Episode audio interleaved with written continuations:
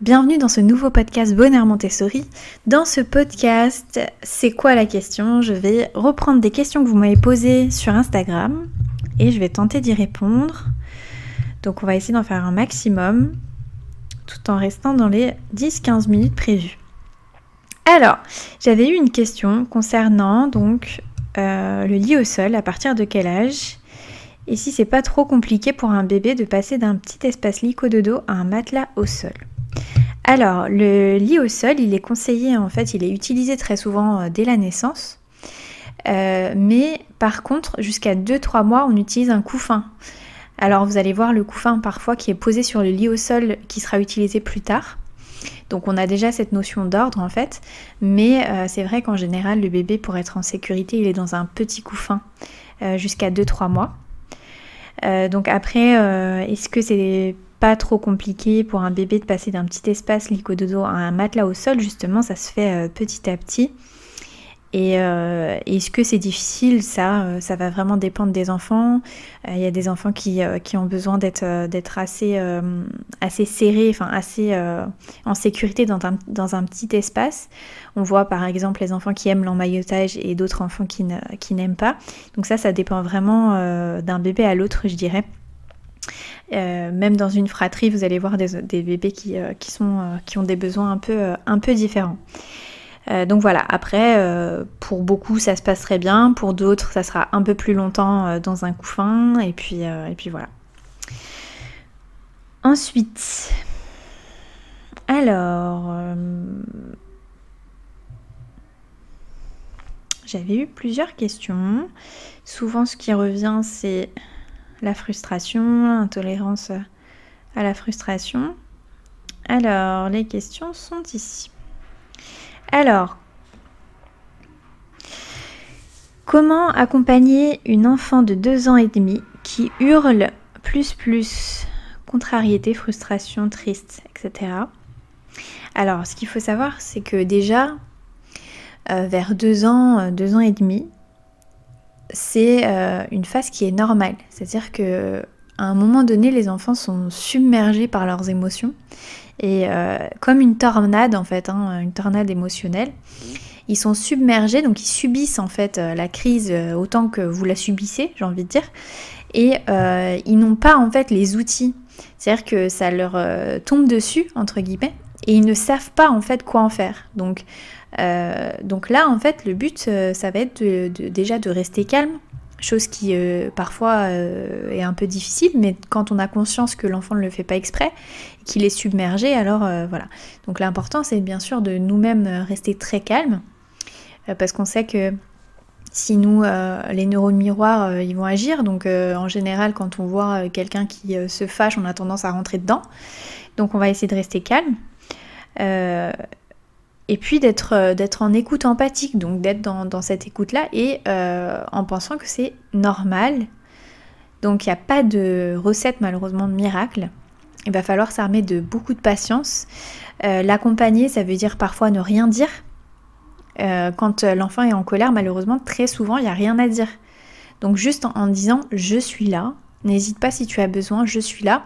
Peut-être essayer, alors en dehors de la crise, de voir euh, ce que l'enfant aime et ce qui pourrait en fait l'apaiser, donc essayer de chercher des, outils qui pourraient l'aider à, être un peu plus calme.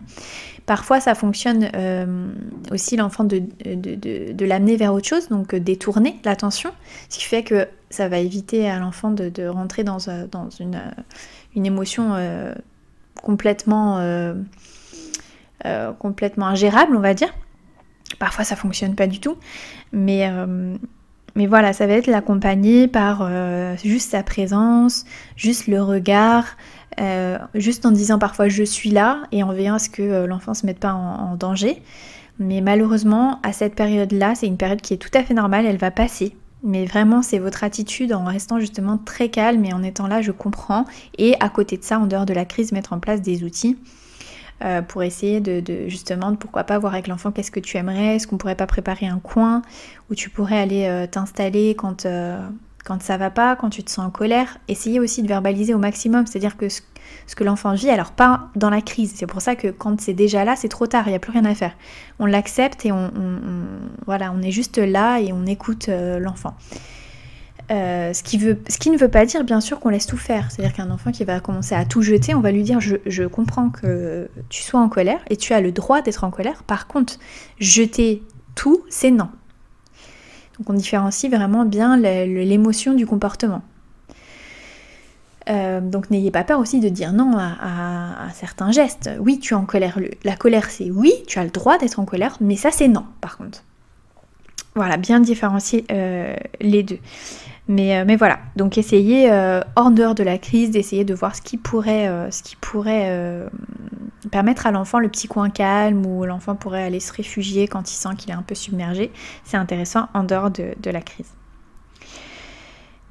Euh, aussi petite parenthèse pour finir, il y a des enfants qui, euh, vont s'apaiser euh, avec un câlin et il y a d'autres enfants qui vont s'énerver encore plus avec un câlin.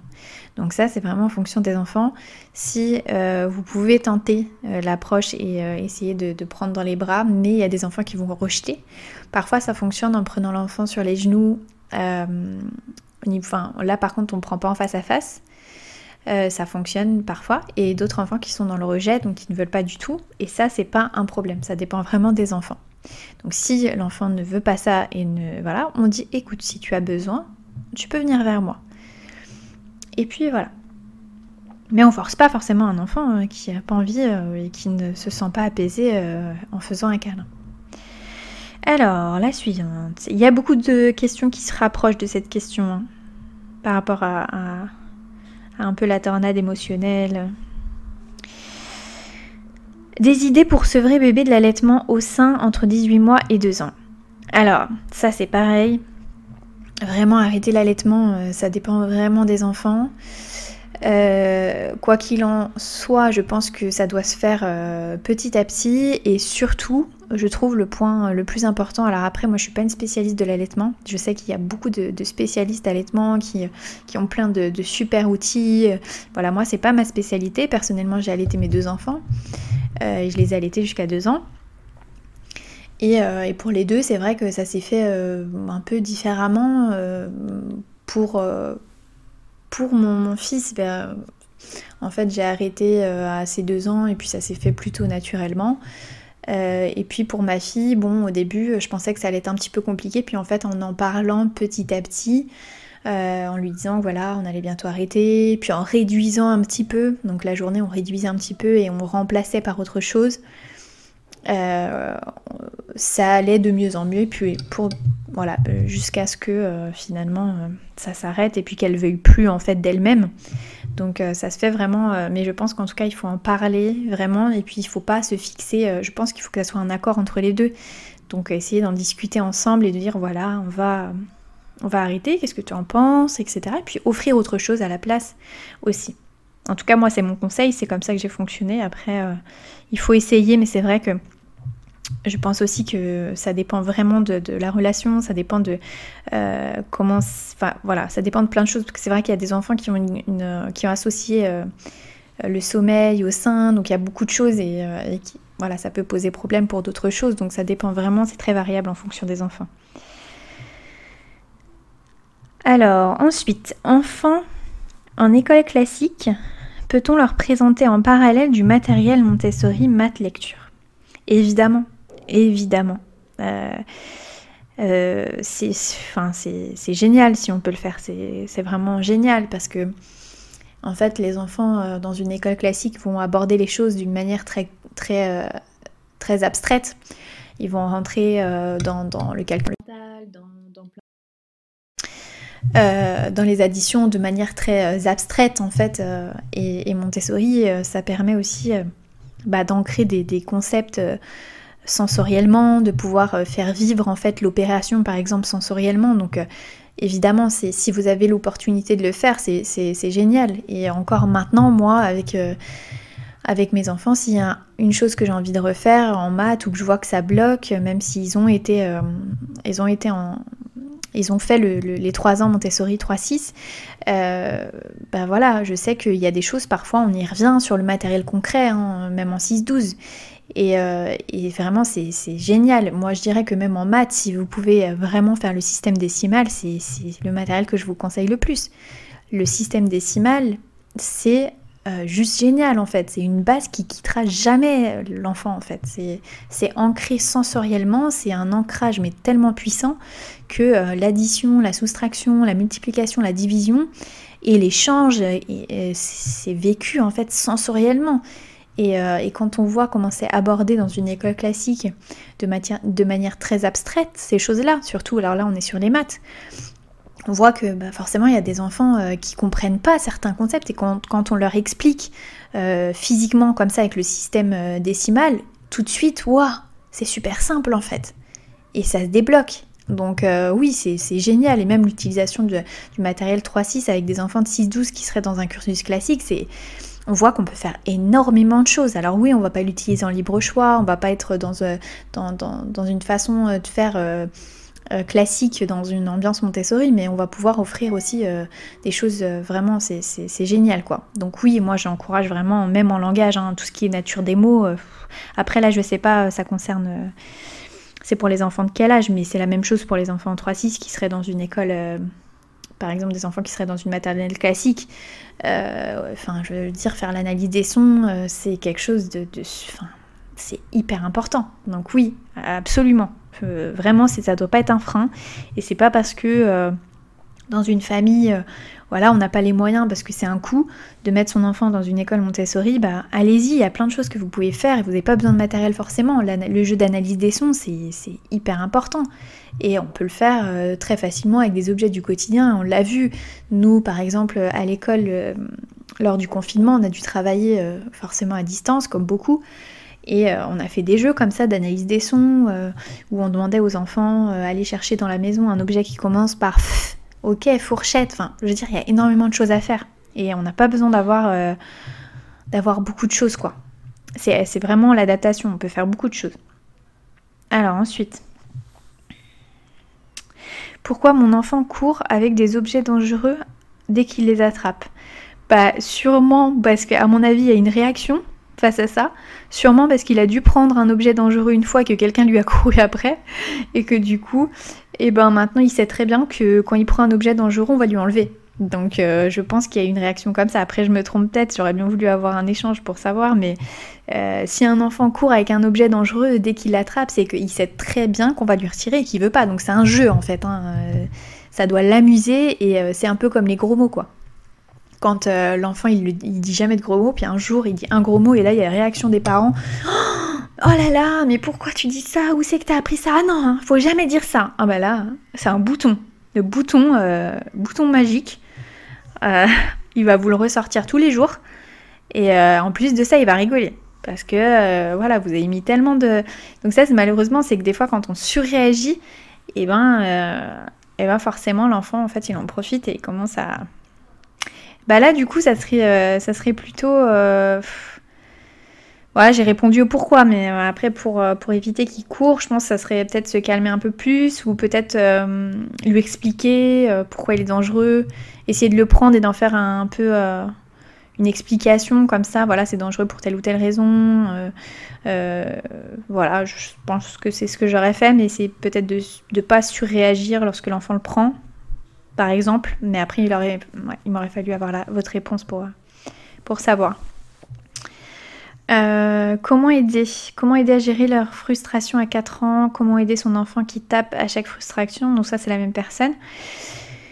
Euh, un enfant qui tape à chaque frustration, ça aussi, hein, euh, ça revient à la question qu'on a eue tout à l'heure sur bah, qui hurlent ou qui tapent, ça, euh, les enfants, ils ont des façons de gérer leurs émotions euh, différentes. Il y a des enfants qui ça va sortir en tapant, puis il y a d'autres enfants, ça va être en hurlant, et voilà, d'autres, ça va être en jetant. Euh, on est dans une tempête émotionnelle, l'enfant ne sait pas quoi faire. ça peut être ça, ou comme ça peut être reproduction de ce qu'il a vu aussi, hein, mais très souvent c'est comme ça. Vu l'âge, en tout cas, c'est comme ça. C'est très souvent ça, mais il y a aussi parfois dans certaines familles reproduction d'un schéma, c'est-à-dire que on voit euh, les adultes s'énerver d'une façon, donc on reproduit, et ça c'est encore autre chose. Euh, si on reste dans la crise la tornade émotionnelle, Là, ça va être la même chose que la question précédente, ça va être donner des outils hors crise, parce que pendant la crise, c'est trop tard. Euh, si quand vous êtes en colère, euh, moi je viens vous dire euh, Oh mais non, mais calme-toi, c'est rien, vous allez vous énerver encore plus en fait. C'est bon, je me parle pas en fait. Donc ça va pas, ça va pas fonctionner. Par contre, si je vois bien que tu es en colère, si tu as besoin de moi, n'hésite pas. Si tu veux en discuter, je suis là. Enfin, en tant qu'adulte, c'est voilà, on sait qu'on a besoin euh, de, ce genre de comportement. Les enfants, c'est la même chose. Sauf que les enfants, et bien souvent aussi même les adultes, ne savent pas gérer leurs émotions, malheureusement parce que personne ne nous apprend, et ça on peut pas le deviner. Donc on n'a pas de cours, euh, malheureusement. Dans certains pays, il y a des cours, ça commence. Euh, sur comment gérer ses émotions, une émotion, vivre une émotion, c'est normal, qu'est-ce qu'on ressent, euh, la sensation liée à l'émotion, c'est génial. Et je pense que c'est quelque chose de, super important pour les enfants. Parce que les enfants, quand ils le traversent, ils ne savent pas ce qui, ils savent pas ce qui se passe. Donc c'est encore plus angoissant. Parce qu'ils peuvent pas mettre de mots, parce qu'ils savent pas. Et puis en plus, les parents s'énervent souvent lorsque l'enfant commence à s'énerver. Donc du coup, c'est double peine. C'est j'arrive pas à gérer ce que je ce que, ce que je ressens, je sais pas ce que je ressens, on m'en a jamais parlé et je sais pas quoi faire et en plus ma mère est fâchée contre moi. Donc forcément, ça met pas dans une euh, ça met pas dans une position où euh, bon, c'est normal, euh, je vais enfin voilà, je vais il y a des stratégies à mettre en place, on peut on peut faire des choses pour pour le vivre mieux. Donc là, voilà, ça va être euh, de, verbaliser, d'expliquer ce que c'est une émotion, de, mettre en place un coin où l'enfant pourrait peut-être euh, aller s'apaiser tout seul, essayer d'essayer des choses en fait en fonction de l'enfant. Il y a aussi plein d'outils, hein, comme euh, certains enfants, ça fonctionne la, bouteille de retour au calme. Pour beaucoup, malheureusement, ça fonctionne pas, ça dépend. le fait de, voir tomber des, des, paillettes, ça peut être, en tout cas pour les adultes, on voit que parfois ça peut avoir un effet relaxant. Euh, il y a aussi le dessin de la colère, il y a aussi chiffer, euh, enfin froisser un papier puis le jeter. Enfin, il y a des petites choses comme ça, mais ça c'est vraiment variable. C'est vraiment en fonction des enfants, il faut vraiment trouver la chose qui pourrait plaire. Euh, par contre, frapper, quand on montre aux enfants comment frapper dans un coussin, moi personnellement je, je ne le conseille pas, j'en suis pas fan. Euh, parce que finalement on apprend aux enfants à, frapper en fait quand ils sont en colère et moi je pense que ça soit sur un coussin ou n'importe quoi, je pense que ça ne doit pas être une habitude et qu'on doit montrer aux enfants qu'on peut s'apaiser et trouver quelque chose qui nous fait du bien euh, autrement que dans, le fait de frapper. Voilà, après euh, je sais qu'il y a des... Voilà, il y a d'autres avis, hein, mais en tout cas moi c'est le mien. Donc voilà, euh, pour la frustration, euh, voilà tout ce que je pense euh, que je, mettrai en place en tout cas. Et voilà, et du coup j'ai traité, traité les questions que j'ai, les dernières questions. N'hésitez pas en tout cas pour le prochain podcast. En général, il y en a un par mois. Donc si vous avez d'autres questions, n'hésitez pas. Toujours sur Instagram, vous avez la possibilité sous le podcast C'est quoi la question de me poser d'autres questions. Et dans la mesure du possible, je vous y réponds je vous y répondrai. Voilà. À la prochaine.